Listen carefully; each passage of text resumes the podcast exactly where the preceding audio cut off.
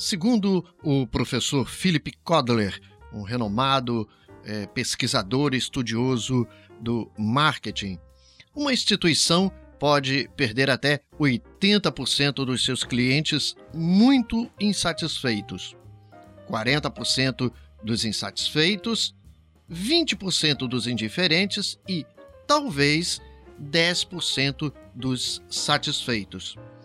Quanto aos clientes muito satisfeitos, a possibilidade de perdê-los é de apenas 2%.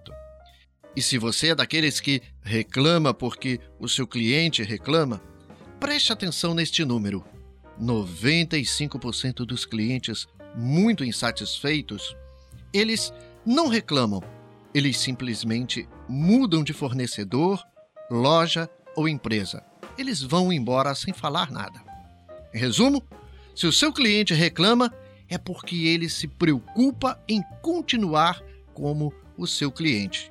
Portanto, da próxima vez que o seu cliente vier lhe fazer uma reclamação, ouça-o com a máxima boa vontade e espírito de aprendizado, pois reclamações nada mais são do que o seu cliente lhe dando informações sobre o que ele espera de sua empresa e do que precisa ser mudado.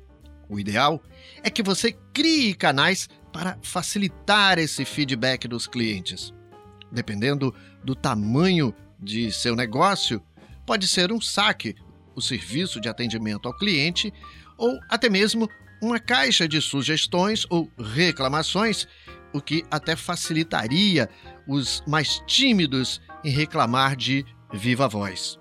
Porém, o bom mesmo é que seu cliente se sinta vontade em seu estabelecimento que, naturalmente, tenha essa liberdade de expressar as suas observações ou reclamações. É ter ouvidos para ouvir. Eu sou o jornalista e radialista Luiz Pimenta e convido você a acessar o meu site blogdopimenta.com.br, onde falo sobre empreendedorismo, marketing e gestão. Um grande abraço e bons negócios!